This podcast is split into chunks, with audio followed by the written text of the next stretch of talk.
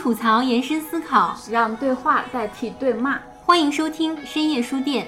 深夜书店是由北京游心书店制作的一档播客栏目，我们关注社会议题，粉碎日常焦虑，推动女性友好。每周四晚八点，在小书店聊聊大时代。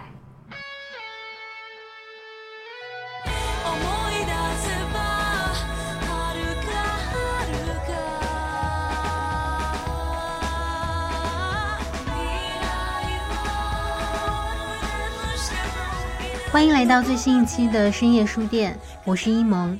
感谢在爱发电为我们发电的几位朋友，他们分别是白皙的小短腿、你猜、张威、爱发电用户 CHPD。感谢大家对于深夜书店的支持。就在我们发出这期节目的前一天，我在微博上看到摄影创作人陆道森已被确认死亡的消息。他是一个怎样的人呢？用他自己的话说，就是从小就很乖、很礼貌，性格也很温柔的人。但也正是因为他的这些与传统社会对于男性的要求非常不同的特质，让他在上学的时候一直遭到校园霸凌。他很喜欢一首歌《玫瑰少年》，觉得自己的经历和歌里描述的主人公很像。我们这期节目其实是想来聊一聊非二元性别。我在节目里有一次非常严重的口误，但是我坚持把这次口误留在节目里，因为这对于我来说，日后每一次听到都是一种警醒。他在提醒我，改变对于性别的刻板印象真的很难，不带着偏见去评判他人也真的很难。但只要你有这个意识，我们就可以不断的去修正自己的思想和行为。昨晚 我们也得知了一个让我们觉得很悲痛也很愤慨的消息，就是有一档一直在支持鼓励女性的播客被全网下架了。我想说的是，只要这个星球建立起来了，它就永远不会消亡。无论它在世界的哪一个角落，它都早已经在我们的心中生根发芽了。我相信未来我们会以各种各样不同的形式再相见。呃，很抱歉啊，在节目的一开始啰嗦了这么多。最近的这些消息让我又重新去思考自己的人生。我想接受他人的不同，可能就是学会爱自己、接受自己的第一步。希望这个世界记得一个叫做陆道森的玫瑰少年，曾经那么用力的活过。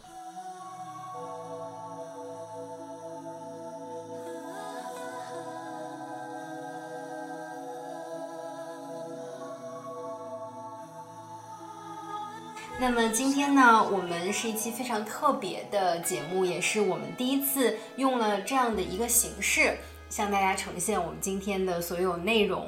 今天我们想来聊一聊非二元性别，也是搜集了我们身边还有我们社群很多对于非二元性别的人群感兴趣的这样的一些问题。那首先就来有请一下我们今天的两位嘉宾。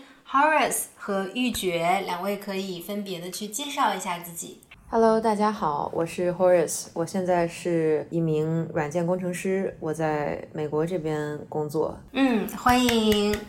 那玉珏来介绍一下自己吧。Hello，大家好，我是玉珏。呃，我现在是一个社会人类学在读的学生，研究的方向是库尔女性主义人类学。非常欢迎两位啊。那今天我们想来聊的这个话题是。非二元性别者，我相信很多人可能都不太知道非二元性别到底是一个什么意思。其实是特别想说一下，宇多田光在今年六月份的时候，也是在 Instagram 上面的一次直播，公开了自己是这个非二元性别者啊，这也算是他的一次出柜啊。起码这个对于我们大众来讲，很多人对于非二元性别者没有认知的人，可能就会觉得哦。那是不是我可以去看看什么是非二元性别者？然后我身边有哪些非二元性别者？我应该怎么样更好的去去对待他们？我对宇多田光不熟悉，我知道他年龄也不小了。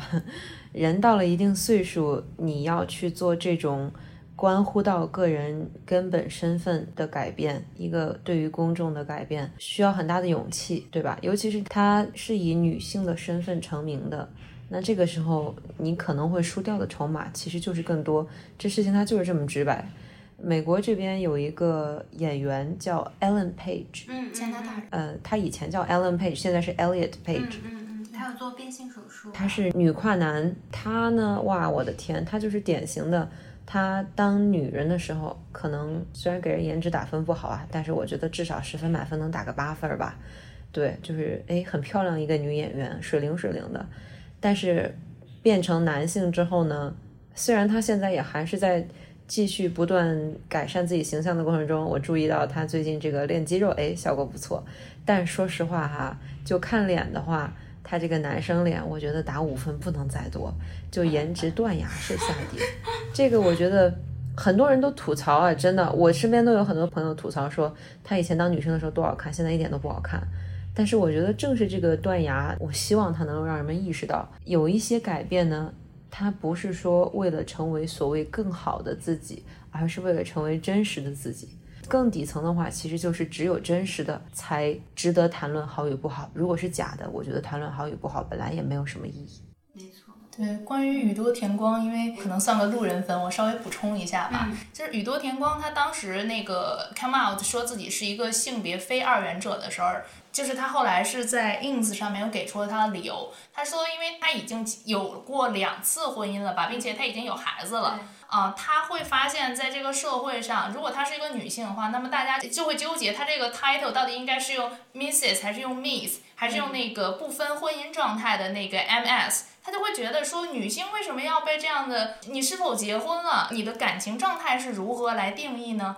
他就觉得在这样的框架里头是很束缚的，他想要跳脱出这样一个框架。呃，而且宇多田光的话，他实际上一直都是怎么讲，在日本的这个整个歌坛来讲的话，他属于这种顶尖的歌姬类的，但是他一直还是比较 queer 的一个状态。我们叫它熊光嘛，它那个吉祥物里头有一只熊，它经常就会说这个熊，那个小熊是个 gay。嗯，对对对，我记得他直播时候也有说。对，他实际上他会。注意到自己在这样一个大众以男性为主导、以异性恋为中心的这样一个主流的流行文化圈子里面的这样一个地位，但是他依旧选择这条路。包括那个 Ed Page，我记得他一开始的时候，他是一作为一个顺性别女性，但是他出柜，他的性取向是认为自己是一个女同性恋。然后他出柜以后呢，他就有了女朋友。那个时候已经是演完《盗梦空间》嘛，演完《盗梦空间》，他的资源本身是水涨船高的。然后他也提名了金球，提名奥斯卡，然后他资源非常好。等他出柜之后呢，你就看到他那个资源肉眼可见的断崖式下跌。我记得他之前有做过一个类似于真人秀的一个节目，就是他会带着很多各种的这种酷儿的性少数的朋友，然后四处开车，然后去分享这种人生的经历，在努力的去做一个真实的自己，哪怕他要面对的是在整个呃流行的文化中遭到主流的这种异性恋呀、男性主导的这种排斥，那么他依旧会坚持去做自己，依旧坚持为这种性少数的人群来发声。我觉得他们两个都是非常难能可贵的存在。哎，这个你说的这个，因为不满于社会对女性的一些规训，我其实也一直有一个问题：我到底是因为觉得做女的不爽，所以我就不想做女的呢，还是说不是因为这个原因，对吧？正是因为我们社会总体有一个厌女这个前提。所以很多时候，当女的肯定就是不爽的，这这这个没得争，但事实就是这样子的。但是因为事实是这样子，咱们世界也不是可以你去做一个对比实验的。那你没有对比实验的话，那你也不能够科学的得出结论，我是因为当女的不爽，所以不想当女的，还是因为我的身份本身就不是女的。这一个我曾经想了一晚上，我的结论是没有办法知道，但是事情反正就是这个样子，所以我也想过，如果有人问我这个问题，我会怎么回答？我的结论是，我就这么回答。Horace 能不能介绍一下？因为你说你从小就是一个感觉自己和其他的孩子不太一样的一个小孩儿。怎么说呢？我觉得说不太一样的话，我不知道是不是正确的这个描述方式。因为我的感觉可能，与其说不太一样，更倾向于说我没有去过度的关注性别所导致的不同。比如说，我特别小的时候吧，夏天可能当时才五六岁，夏天就会打着赤膊在院子里玩，对吧？然后这个时候，我的姨妈就会说，女孩子不能打赤膊，然后我就会觉得很费解，对吧？为什么男孩子可以，女孩子不行？咱们这长得不都差不多嘛？而且我小时候留短发。所以，我真的觉得就没有什么区别，嗯，再包括穿裙子、穿裤子这些事情，我我一直觉得因为我们那儿夏天还挺热的，我在武汉附近的一个小城长大，我觉得男生夏天不能穿裙子这件事情。对他们的健康可能不是很好，所以就经常有一些这样的想法吧。嗯，总体来说就不是特别接受社会上对于男的或者女的就能或者不能干什么这样的一些固有的印象或者说规则。那你成长的过程当中还有哪些你觉得，嗯，特别是可能到了少年时期，对于自己的这个性别的这个认知，好像就比小的时候要更明晰一点了。嗯，我觉得人长大的过程中，就是你接触到的信息越多，尤其是你进入青春期，你开始身体发育之类的，那你接受到的性别规训就会越来越多嘛。当然，这个就又很个人经历了。就因为我中学的时候一直是在理科班，班上男生比较多，然后我主要其实就是跟男生玩的比较多。这个情况其实一直保持到大学，因为我大学读的也是一个理工科学校，我一直到工作之后，那边也是男多女少。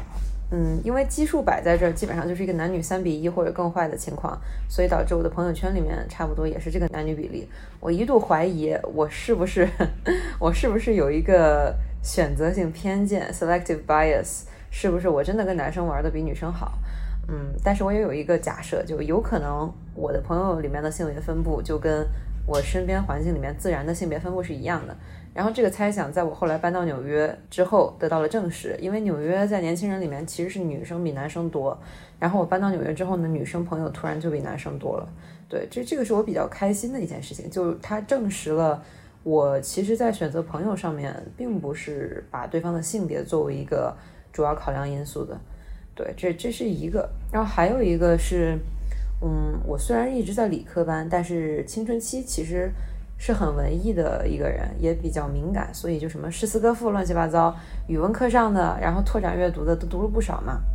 这个应该是我第一次注意到，就是在一个非得要划分二元性别的世界里面，我会更加倾向于，哎，不用说更倾向了，就是会自动的带入一个男性视角。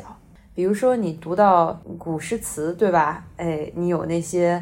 什么边关征戍啊，你有那些笑傲江湖啊，纵横捭阖，乱七八糟的东西啊，这些事情都有意思啊。但这些全部都是男性视角的，对不对？都是男性来走，对对对对对，甚至是那些什么花间、什么闺怨这些东西，也是男性反串女性视角写的。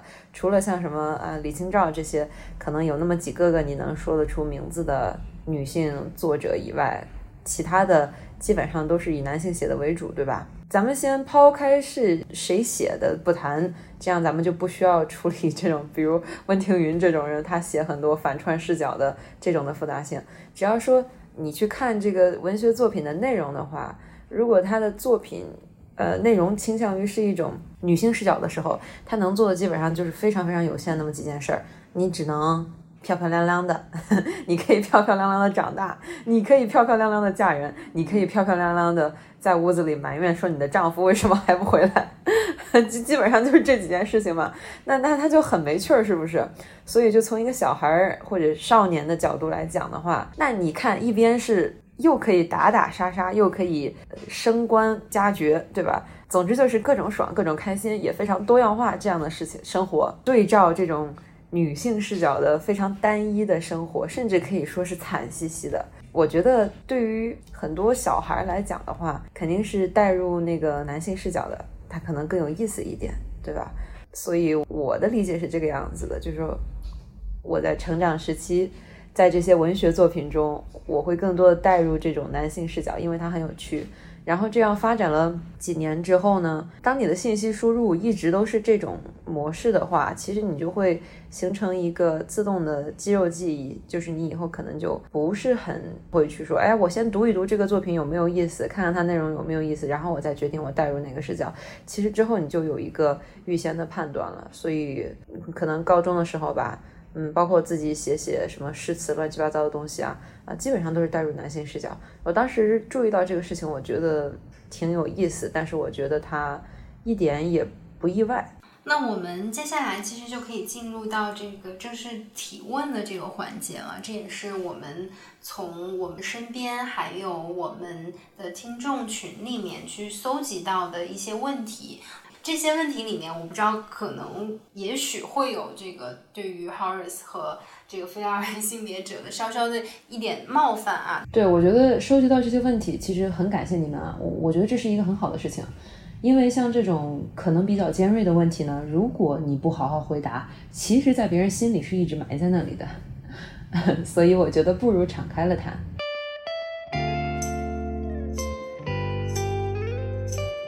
性别者是什么意思呢？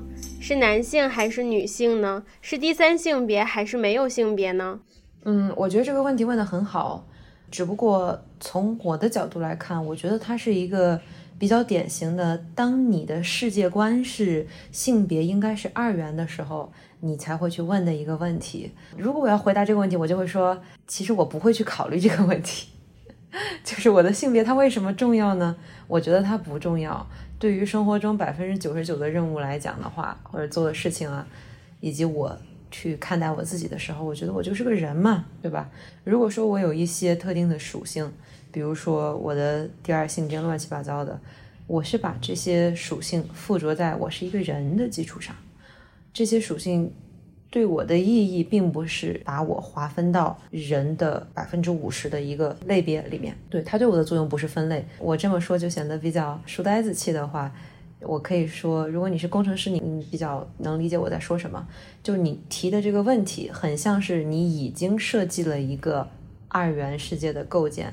我们在编程里面说，可能你已经对吧，把这个类设成了这个样子。你后来别人又提了一个需求，说那我不是这两个，你就说好，那我再给你加一个，我应该加什么呢？有点像这样，我不知道大家能不能呃理解，可能我讲的也不是很好。对我的意思就是这个提问，它更像是你先画了二元，后来再去改或者加。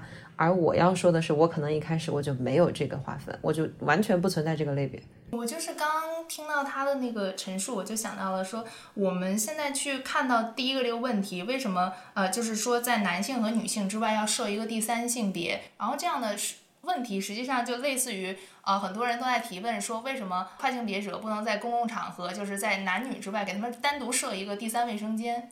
就实际上，我觉得他已经预设了，就是说这个世界的主流哦，就是由这个二元性别的这个角色来决定的。Morris 刚刚讲的就是性别这个角色，包括这个性别的设定，对于他平时的日常生活而言，不是说这个性别能够决定他怎么生活的这样一个决定性的因素。没有必要说非要用一种性别的这样的种类去把自己框死，因为你一旦设定了一个性别的分类的话，实际上已经预设了呃这个社会会如何对待这个分类这个类别性别的人，然后对待那个性别类别的人。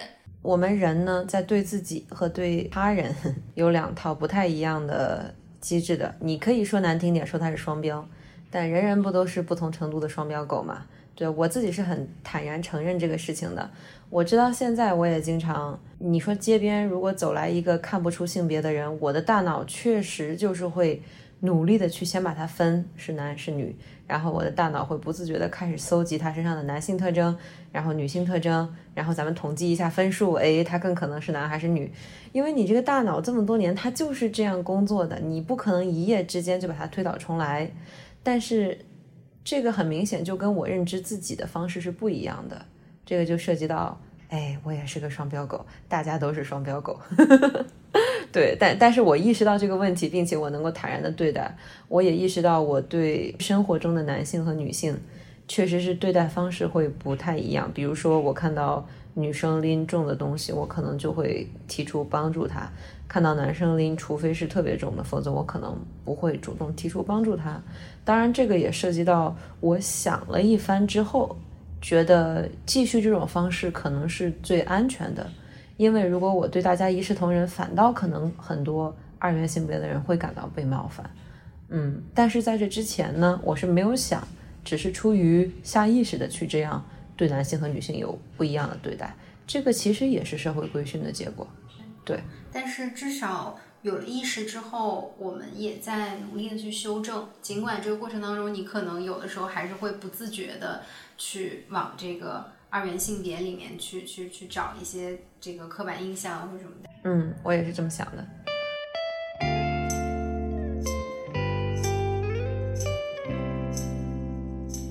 你是怎么知道自己是非二元性别者的？嗯，我之前在国内的时候，因为其实不知道有非二元性别这个东西嘛，我其实也没有觉得就是带入男性视角它是一个问题或者怎么样，就是我能够意识到我的思想和身体性别的这种不统一性，嗯，但是我也没有觉得它是个问题，我也没有觉得。我是一个跨性别者，虽然说我打扮的也不是很像女孩子，我也不追求那种很女孩子的打扮，我觉得就是舒服为上吧。但是我对自己的定位就是，我可能不太去考虑自己是一个什么定位，我生活的目标是自己开心。那我去做我开心的事情就行了，不用在我是谁这件事情上花费太多的心思。当然，有的时候会不爽啦，就是当你非常唐突的意识到别人对你的定位和你对自己的定位不一样，这种时候一般就是别人把你当做一个女性看，他对你有一些特定的期待，那跟我自己对我自己生活的规划。有非常严格的冲突的时候，这时候肯定就不爽嘛。嗯，那不爽的时候呢，我一般就两个反应吧，其实两种吧。一种是你觉得它是一个系统性的问题，就是为什么女的就非得怎么怎么样？那女的多惨，对不对？那这显然这个规制是有问题的。然后第二个就是我可不可以成为这个规制之中的例外？所以这两种其实虽然不互相排斥，我只是说通过这个分析的方法来看的话，就是这是两种不同的思维。一个是说，我觉得这个系统出了问题，我想要去挑战这个系统，让它改变；另外一种是系统是什么样就是什么样，咱们承认它是这个样子，但是想办法给自己，对吧？开个 workaround，我们自己可以开一个特例。嗯，高中毕业之后在美国开始生活嘛，就在这边读的本科，然后工作。我读本科的时候。感觉就是更多的去扮演一个女性角色，因为，嗯，当然高中的时候你可能也不怎么打扮，你主要是学习为主嘛。然后到大学，哎，你可以打扮的很漂亮，对吧？就打扮的哎花枝招展的小姑娘可美了，就这种，我觉得也挺有意思的。嗯，这样的话生活中也会更多的被当做女性来看待。怎么说呢？我觉得大学期间我对这个事情好像也有比较享受。做女性的快乐的时候，尤其是在一种外表的修饰上，但是到后来工作之后，渐渐的接触到非二元性别的存在。当然，这可能是大家会觉得很白左的一个事情。在美国很多地方，你填表的时候填你的性别，它除了男和女以外，有其他的选项，还有基本上都会让你填你偏好的人称代词。一般的二元性别就 he him，然后 she her。但它还有一些什么 they them，然后还有一些乱七八糟其他的，所以我一开始觉得，哎，我有这两个以外的选项，这也太好了吧！因为我当时看到的时候，我就觉得这感觉就对了，对吧？因为我不想要把我放在男或者女这里面，我每次选的时候，我心里面都会稍微稍微的犹豫一下。当然我知道，如果只有两个选项，那我肯定是应该选女。但是我每次选的时候呢，我就觉得好像在被逼着去做一件我不愿意做的事情，就好像这个鞋码它只有三十八码，但是我四十码的脚我就非得挤进去 这种感觉。所以后来看到有别的选项的时候，我去了解了一下，说为什么 they them 这不是一个复数代词吗？那为什么会 用复数代词去指代单人？后来我发现它是英文里面的中性代词。我说哇，这不就是我梦寐以求的选项吗？然后就去做了一些相关的阅读。就了解到有非二元性别这个事情，我觉得很大程度上我是符合的。虽然所谓的非二元，其实它本身也是一个比较模糊的范畴，因为你还有跨性别、乱七八糟之类的。所以我就去 YouTube 上看了一些女跨男的跨性别博主，他们自己讲的心路历程之类的。嗯，我基本上那个时候开始确定，就是说。我不是一个跨性别者，我没有觉得我特别事事处处千万不要把我当女的看，你一定得把我当男的看才算尊重我。我只是觉得心理上我应该是一个健全的人，而我是人这个身份，它应该优先级要远高于我是男人还是女人。而我觉得社会上把这个事情颠倒了，所以它让我非常的难受。最明显的一次，应该是我在工作了大概两年的时候，我当时在硅谷的一家无人车公司工作。本来硅谷就已经男多女少了，然后无人车这个行业呢，因为车嘛，它是一个很雄性的事情。无人车这种东西，哎，你一般就会说，哇，多少男孩小时候的梦想，对不对？你不会把它跟一些女性化东西联系起来。哎，我觉得这事儿就已经很扯淡。但是 anyway，当时呢，公司组织了一个 workshop，他请了外面一个做培训的专业机构来对公司里面一些对这个话题感兴趣的女生进行培训。培训的主题基本上就是女性员工在职场遇到的独特挑战以及如何克服困难获得成功。呃，当然这个事情本身就已经很扯了，咱们就不说。你为什么在一个本来你都知道女性是被不公平对待，甚至遇到很多职场歧视的地方，你知道这是一个系统性问题？那你为什么不是把大家都抓过来培训，而是抓女的过来培训？你这个行为很奇怪，对不对？当然，我觉得主要原因可能就是公司为了省钱嘛，你女的少，就把那个人少的 抓过来培训。哦天呐，我觉得这个太讽刺了。刚开始的时候，主持老师让屋里面大概有三五十个女性员工，大家轮番起来自我介绍一遍，说你的名字啊，你在哪个组，你干什么。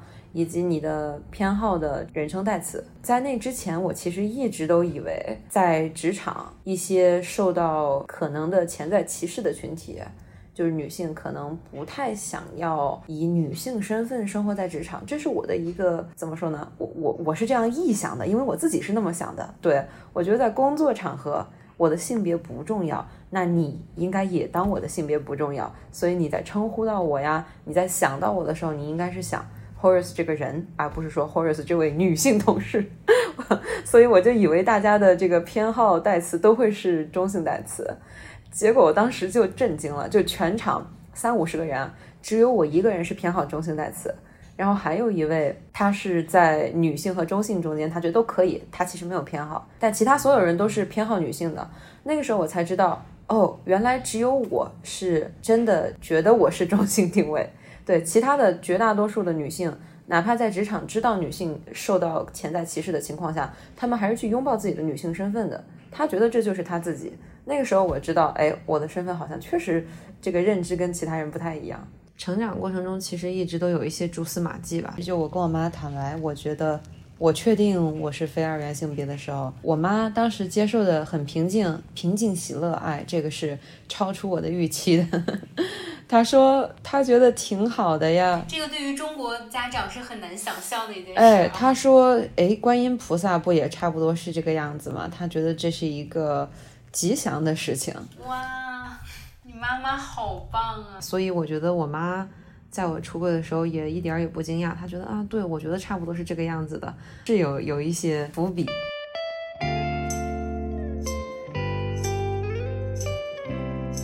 你接受自己的身体吗？你与你的身体如何相处？我觉得更不接受的地方，其实不是关于性别，而是关于主流审美。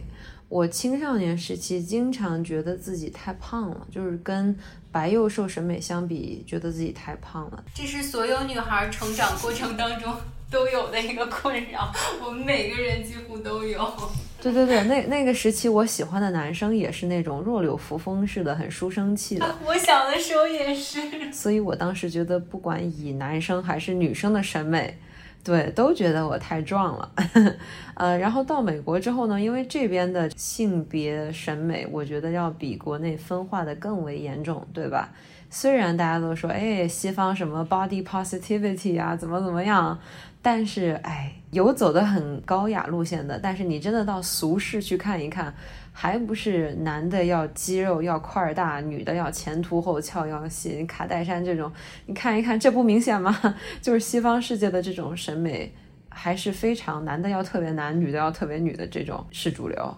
对，所以有的时候会陷入一种以女性标准，我既不够前凸后翘。以男性标准，我也不可能把我的体质练得特别低，把我的肌肉练得特别大，所以就是在这么一个中不溜的这样一个情况下，但其实现在我我开始搞这个马拉松训练之后，我对这个事情就已经属于一个放下的状态，因为马拉松训练嘛，那首先你做这么多有氧，就意味着你不可能。去健身房练得块儿大，或者是把屁股练得特别翘，哎，这些基本上都 say goodbye 了。当你去做这种比较极限的运动的时候，你肯定是功能主义至上，你这管他什么样，能跑就行了，不要受伤，这个就是追求。所以现在差不多就是这样。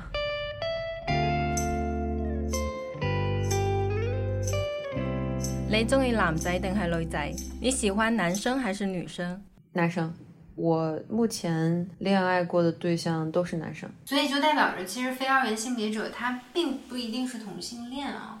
因为我看到宇多田光当时作为非二元性别者出柜的时候，也有人问他说：“那你是同性恋吗？”这也是大众对于非二元性别者的一个猜测。正因为顺性别异性恋是主流，所以他们根本就不会去想一个人的性别外在表现，就是你怎么打扮自己和你心里对自己的认知和你的性取向这三件事情是可以分开的。因为大多数人他没有这个问题，他全都是一致的，他不会就去想。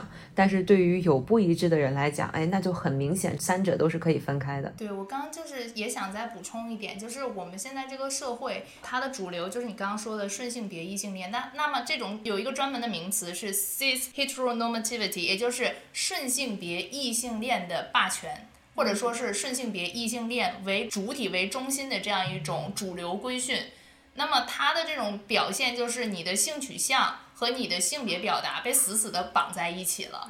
大家了解到的就是关于几十年前，包括现在也有所谓的同性恋的诊断。那他们怎么诊断呢？他就会有一项就是判定你有没有不符合你的指定性别的一些表现。也就传统他会认为说表现的很女性化的男性，那他才是同性恋；或者说表现的很男性化的女性，那他才是女同性恋。那么实际上他就是默认为你符合你的性别角色和你符合这个异性恋的这样一个性取向的标准，它是绑在一起的。如果你一旦是在某一点上出格，这个社会就默认为你在另一项上一定也是非常规的。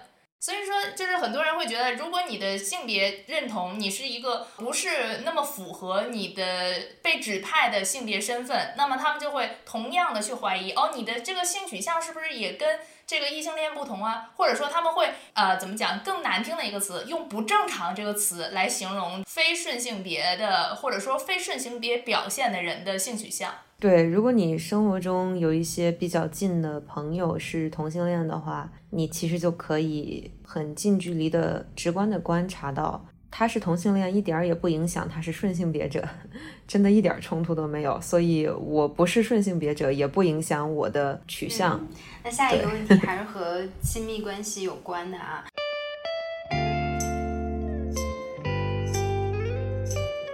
你和伴侣是怎么相识和相处的？哦，我们在一起很久了，我们是大学同学。当时我还是一个没有出柜，就我自己也不知道有这么一个非二元性别存在。对，当时我只是觉得，哎，打扮成小姑娘挺好的呀。虽然我觉得社会上有很多我怎么说呢，既不理解也不接受的，觉得女性就该怎么样的这样一些，我不认同社会对女性的规训，也没有影响我谈恋爱，反正。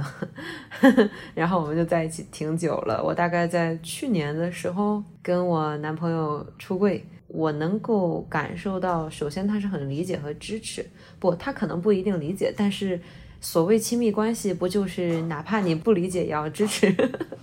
包括朋友之间也是这样的，因为人跟人就是不可能理解所有东西的，对。那你是否在不理解的时候也能够支持和爱，这就是考验你的信任和关系的时候嘛。所以我觉得我得到了很多的支持，嗯，但是我也能看到他有一些时候还是直到现在啊也会经常叫错，还是会说到 she her，因为他是顺性别异性恋嘛，所以如果要用 they them 来称呼我，他会有点儿。不太舒服，所以他就会避免用中性代词，他会直接用我的名字称呼我。所以有的时候一句话里面出现好几次我的名字，但是这个我觉得算是一个折中的办法，我也可以接受，他也可以接受。那说到称呼这个，就跟下一个问题也相关啊。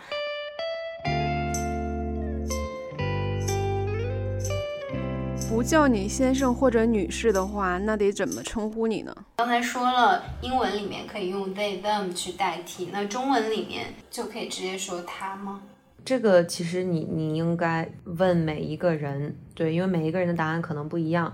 我的答案是中文，我会想被用人字旁的他称呼，然后这个事情也是很让我恼火的一件事情，恼火和费解，为什么？男的他就是人的他，女的他就不是人的他，女的不是人吗？我一直在想这个事情，我觉得很奇怪。这也是为什么我觉得中文里面虽然没有中性代词，但是男他本身就是你说人的时候，你你就可以用男他。这就是为什么我觉得男他在中文里面也是中性的。这个我因为我本科的时候是学中文系的，所以我就。再补充一句，就关于男他女他分化。实际上一开始的时候，古汉语也好，现在我们指男他的那个他，它本身是可以指代这个男性跟女性的一个中性词。但是呢，后来就是因为现代汉语出现了，这个中文它要开始西化了。西方的话，它那个英语也好，或者其他语言也好，它会分这个呃男性的人称代词、女性的人称代词，或者说是阴性跟阳性的人称代词。当时这个中文现代汉语呢，它的演进是变成什么呢？就是男性的。那个他用的是单立人那个他，也就是说男性是人，那么女性用的是那女的那个女的，就用的是这样的词。那么刘半农他当时就是说，我们不能说男性有这个人称代词，女性就没有人称代词了，那怎么办呢？他就发明了这个女字旁的这个他，然后作为跟这个男性的那个他。在当时看来是地位平等的这样一个人称代词，当然也有的就是当时因为南方的一些方言里头会有用那个一，就是伊人的那个一作为一个人称代词嘛，就是大家如果看鲁迅的小说的话，会经常看到那个一的用法。但是一呢，它这个因为是方言词嘛。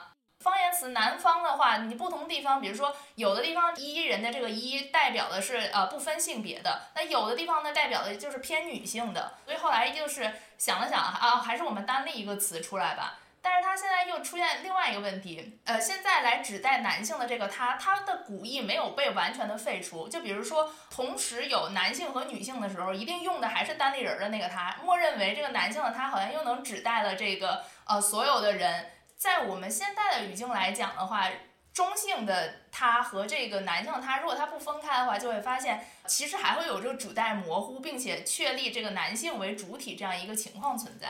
嗯，对，这个在英文语境里面会更明显。首先，在基督教世界里面，男的是个人，女的只是一个肋骨，这个就是上帝的旨意，就是这个样子的。那你的世界观肯定也是这个样子的。在所有英文的词里面，凡是出现什么 man。对吧？比较大的词，基本上什么 man-made 人工的啊，人造的。那这个 man 就是指代全人类啊，mankind 全人类。女的不配拥有姓名，我天呐，就让我觉得哎挺难受的。就包括现在的语境里面，我发现有的地方，我每次看到别人用一个什么 business person、sales person，我都能高兴半天。终于没有说 businessman、salesman。像先生的话就是 Mister，然后女士的话有 Miss，有 Mrs，还有这个 Miss。你的这个婚姻状况要完全的这样呈现出来。插科打诨一句，就是每次在什么航空公司和酒店，他特别喜欢让你填你的称呼。然后我每次盯着前面那几个 Mister、Miss、Mrs，我就想，我他妈为什么不是一个博士，我就可以直接选 Doctor？因为我之前在阿联酋航空做过空乘，然后我们培训的时候就是。女士一定要叫 madam，但是你要觉得你叫 madam 就是感觉上了年纪的感觉。对对对，哎，贵气老太太，对，也不一定老太太，就是比较贵气，可能至少有三十多岁吧。对对对，但是只要是女性，但是成年女性啊，你就一定要叫 madam。虽然我们也觉得这个很别扭，但是没有办法，公司规定就是这样。对，还有被叫 lady 什么的。对，就是你只要一说 lady，好像你脑中就有一个 lady 的那个形象，就是那种淑女。淑女。大家闺秀的那个形象就出现了，那感觉。对对对，嗯。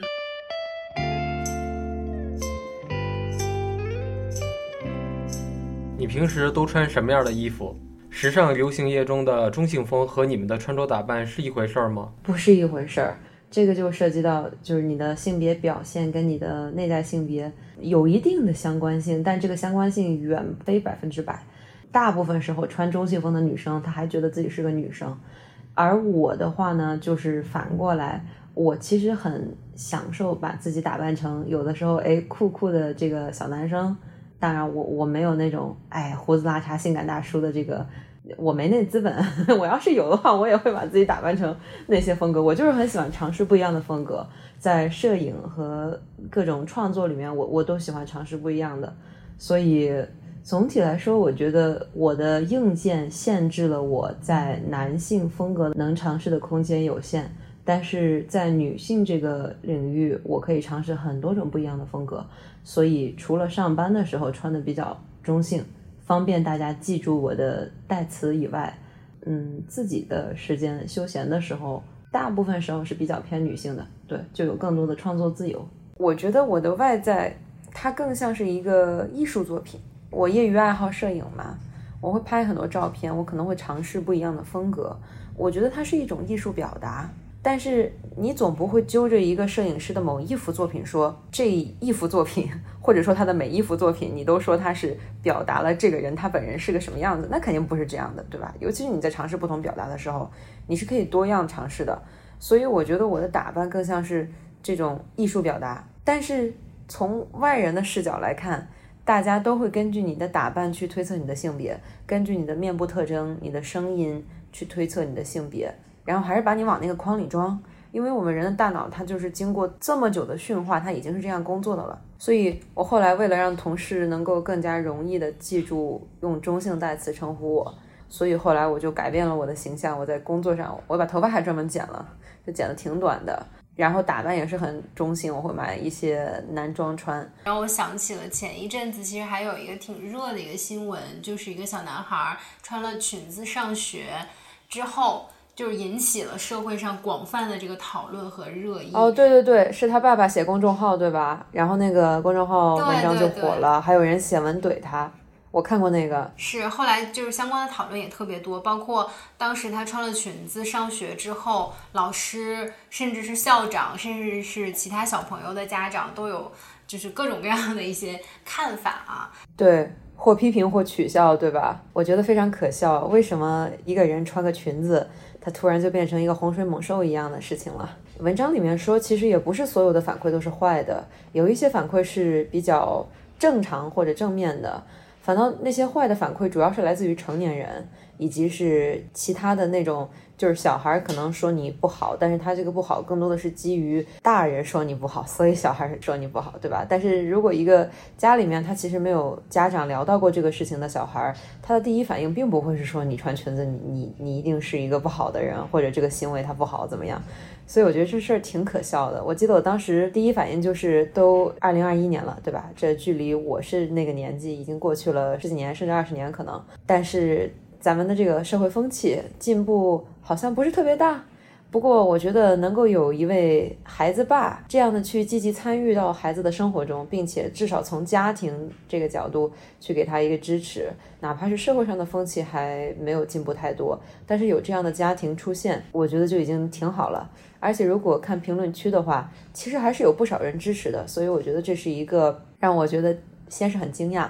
但后来又觉得，嗯，还是有一点进步这样的一个事情。嗯，因为当时这个事情出来之后，孩子的爸爸也上了一个播客，然后有讲说，孩子到学校之后，其实一开始是受到身边的同学的一些有一点嘲笑啊，或者大家觉得很有意思，就很想笑，反而是。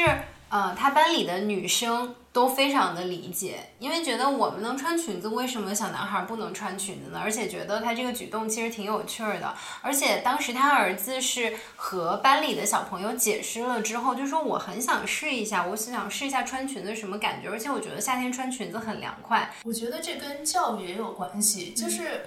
实际上，我们关于这种二元性别分化的这种规范的树立，很多时候不是我们一生下来就知道啊，那个男生就一定要穿裤子啊，女生一定要穿裙子这样的。那很多时候是因为我们在教育的过程中，因为在现在在国内，他越来越强调这种性别分化的教育，就是可能从小开始啊，这个孩子甚至在那个还没有生下来的时候，爸妈就会搞一些胎教的书、早教的书，就会说啊，男生要怎么养，女生要怎么养，他这种性别分。化的教育实际上是在塑造这种二元分化的这样的性别角色，就包括比如说小孩子，他一开始还没有接受到后来的一些社会对于性别的规训，没有在教育中受到哦，男孩子就一定要穿裤子啊，女孩子一定要穿裙子，也没有接受到那么多，比如说什么男孩子要喜欢啊一些机器人啊，女孩子一定要喜欢玩娃娃这样的教育，所以在他们还小的时候，他们可以尽情的去探索自己喜欢的东西。而不必要被这种啊男女分化这种性别角色所拘束。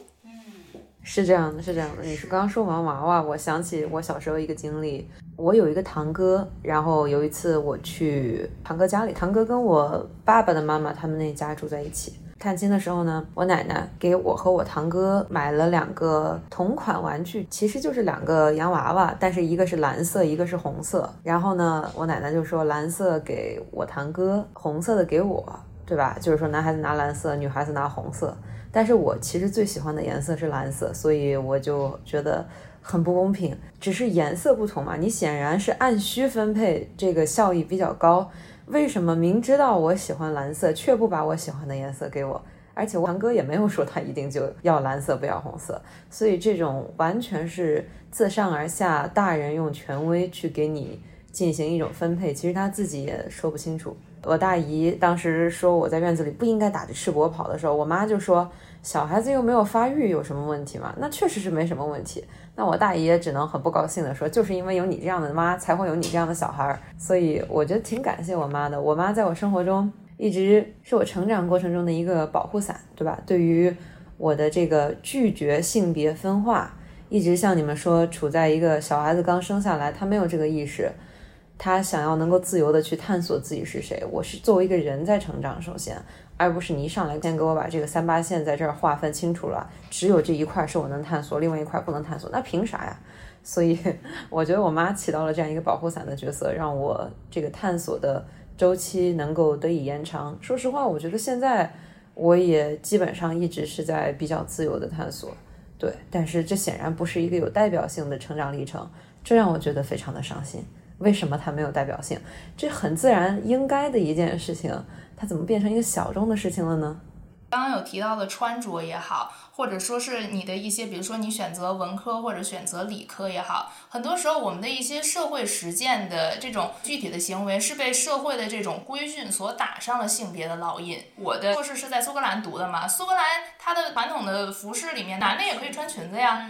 所以说，它实际上它很多的这种社会属性是我们后期人为在建构出来的，把一个具体的事物，比如说一件衣服，呃，一个行为，一个学科，一种表现，然后赋予了某种的这种性别文化也好，或者说这种烙印也好，那也就导致了，如果你选择了这样一一件衣服，这样一个学科，那么你就会被打上哦，你更男性化，你更女性化这样的标签。这也是为什么一个小男孩穿裙子会得到这种社会的质疑。他实际上是因为他穿裙子这件事情，这个裙子被打上了女性化的烙印。那么在社会看来，就是他违背了自己的应有的社会性别的规范，他越界了，他越到了女性的那个方向去，在一个社会规训非常强的。这样一个社会来讲是不可以接受的事情。对，哎，其实我这个想延伸一点点，一个是你刚刚说苏格兰传统男人穿裙子，让我想到我有一个很喜欢的服装设计师，他和他的品牌叫 Tom Brown，是一个纽约的设计师。他们的每一季里面基本上都有男装裙子的 设定，但是大片拍的还是非常非常棒。他的衣服基本上都是很中性的，我很喜欢。就刚好要提到衣服的话，我之前有做一些功课嘛，虽然我不是很了解那些牌子，但是我有看到说现在的这种呃时尚业也好，或者说这种大众的这种趋势也好。实际上是更欣赏这种无性别的这种穿搭，也就是说，他以前比如说会用这种中性风啊，男女同款呀，然后甚至女生去穿一些宽大的、没有这种线条修饰的衣服，会被打上那个 boyfriend，就是男友风这样的一个标签。那现在的话，更多爱用的这个名词是无性别主义。就是无性别主义一开始是六八年的时候，他那个时候提出来还叫 unisex，指的应该更接近于呃类似于男女同款的这样一个意识。那后来呢就叫 genderless，就是没有性别的这种约束。那么现在呢，它又被称为这种无边界主义，就是没有了这种性别的边界，也就没有说哦男性就不能穿裙子，哦女性呢就必须要穿高跟鞋，就没有这些性别边界的束缚。这也是近些年来，包括中国在内，年轻人更能接受的一个趋势。因为大家会慢慢的都觉得说，我们传统的被这种二元性别、这种非男即女，男的就必须得穿这个，女的就必须得穿这个，束缚的太久了。现在大家就开始想，哦，我只要穿的自己穿的舒服，自己穿的喜欢就好，我不需要再按照那个男的必须穿啥，女的必须穿啥来这样分配。我觉得这种流行的趋势，它可能也是在反映我们这种社会理念的一种变迁。在传统的这个男和女之间二选一的这种性别，在很多的这种本土的文化，比如说像印度啊，然后像泰国呀，他们这些地方有一些这个传统的文化是认可这种呃非二元的性别或者是双性别的。那么他们就觉得说，把我们硬压在男和女之间做单选，这样是不公平的，不尊重我们的历史传统，也不尊重这些特殊群体的这个性别的认知和性别的表现。那么他们就去争取法定的去承认这个第三性别。那像我知道的是，英国他们这个非二元性别的群体正在争取，就是他们要把护照上的男和女 F 和 M 这个标志再增加一个 X，X 就是说我的性别不只是在男和女之间做选择的，在法律上也承认这个非二元性别，他们这个性别身份是一种 legal gender，就是一种合法的性别身份。他们有的会叫这种第三性别认同，然后有的也会叫呢，就是非二元性别的性别认同。当然也有的就。就是走的会更远一些，就认为性别已经都不重要了，我们以后就取消这种 ID 上面的性别标识就好了。嗯，挺有意思的。我我相信，嗯，以后可能会有更多的国家会采取这样的一个方式。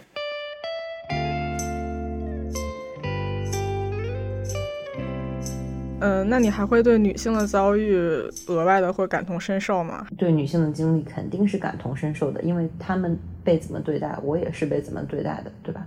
你如果要一个男的去穿高跟鞋，那他也能够对女性穿高跟鞋的痛苦感同身受了。这就是你的经历塑造你的认知。其实明确了非二元性别之后，对于女性的痛苦呢，既感同身受，但同时又有一种隔岸观火的感觉。说实话，我自己觉得这样不好啊，因为它更像是两种机制：一种是这个不对，我要改变它啊，我要改变世界。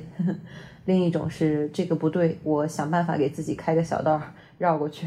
这种隔岸观火的心态让我觉得更像是给自己开个小道，想办法给自己加个特例。且不说这个加特例是否能成功，其实应该是不太存在加特例的，因为对于社会主流来讲，他们对女性怎么样，他们大部分还是会对我怎么样。当然也有真的很牛逼的，比如说像默克尔这一位，就是你在提到他的时候，你肯定是先以一个。比较成功的，或者至少就是你以一个政客的政治家的身份去看待她、解读她。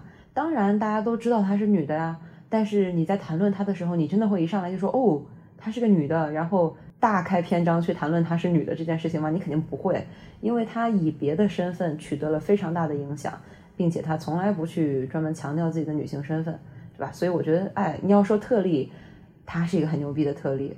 那我自己呢？嗯，说实话，我觉得在别人眼里，我还轮不上谈特例不特例的，这些都不过是我自己的内心戏而已。我在内心里面可能觉得不去把自己放到这种女性的遭遇或者男性遭遇的二元系统里面，所以我觉得这个事情我也没有很多答案。尤其是现在中文互联网，唉，男女对立非常严重。现在对这个话题，性别话题是很厌倦的，没有麻木，但是很厌倦。因为太多次说到他，就引起更多的误会，甚至是谩骂，让我觉得非常不具备建设性的一些讨论，不仅不具备建设性，而且还具备伤害性。我现在能做的就是承认我心里的这份厌倦，但是在此基础上，还是尽我个人的努力去温暖自己和身边的人。像这个播客为什么会接呢？就是虽然它肯定跟男女这个二元性别有很大的关系，但是他是把我放在一个非二元性别的前提上。我觉得首先我可以做自己，第二就是我觉得会去听这个播客的人，可能也不是冲着搞男男女对立来的。我觉得别说互联网上啊，就连我们身边都是，只要你一讨论性别话题，一定就是分枪射箭的那个冲突。对对，特别是广大的男性吧，很多时候你会觉得。嗯，好像谈其其他问题的时候，大家都还情绪啊各方面觉得挺平和，但只要一说到性别问题，就是男性好像他就马上那个 trigger 就就开启了，你知道吗？就马上就嗯备战状态。对对对，我觉得大家之所以都觉得这个话题很上头，不正是因为大家都是这个制度的受害者吗？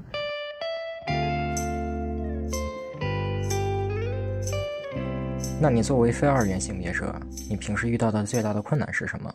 嗯，最大的困难就是让大家用我认知自己的方式去认知我。说实话，首先这个底线就是大家对自己的认知也并不是百分之百清晰。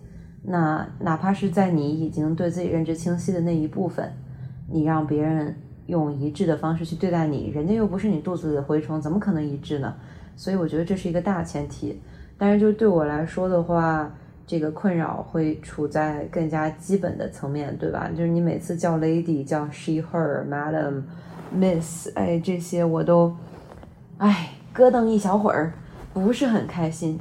但是我能怎么办？就经常我出去跑步，我穿的是男生的衣服跑步，都会有人就过路的人，美国人他比较这个热情嘛，他就跟你说，哎，you go girl。就这种，我就心里会思索两分钟，他怎么看出来我是女的？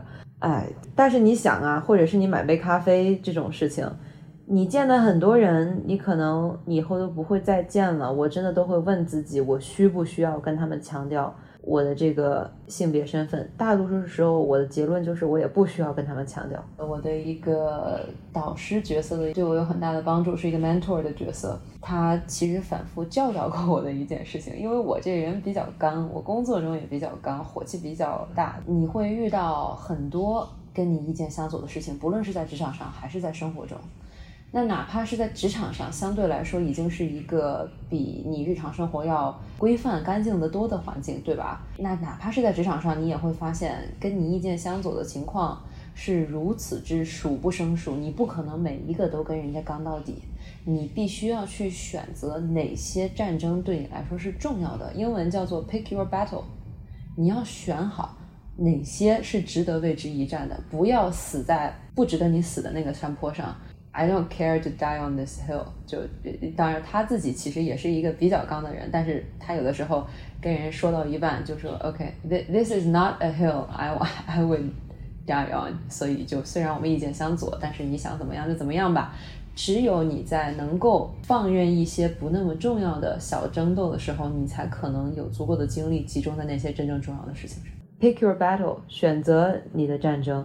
你去集中精力去攻坚那些最值得的事情，其他的事情就得过且过吧。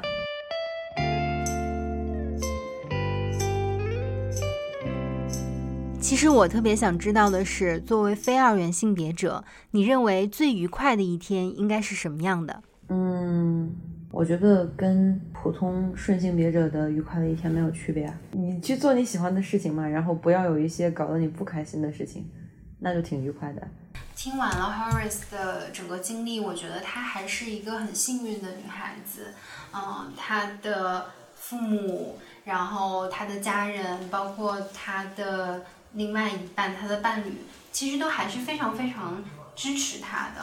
啊，从精神上啊，然后从日常的这个行动上。但是对于更广大的非二元性别者，呃，可能不是每个人都那么幸运的，或者不是每一个人都能够被身边的人所理解的。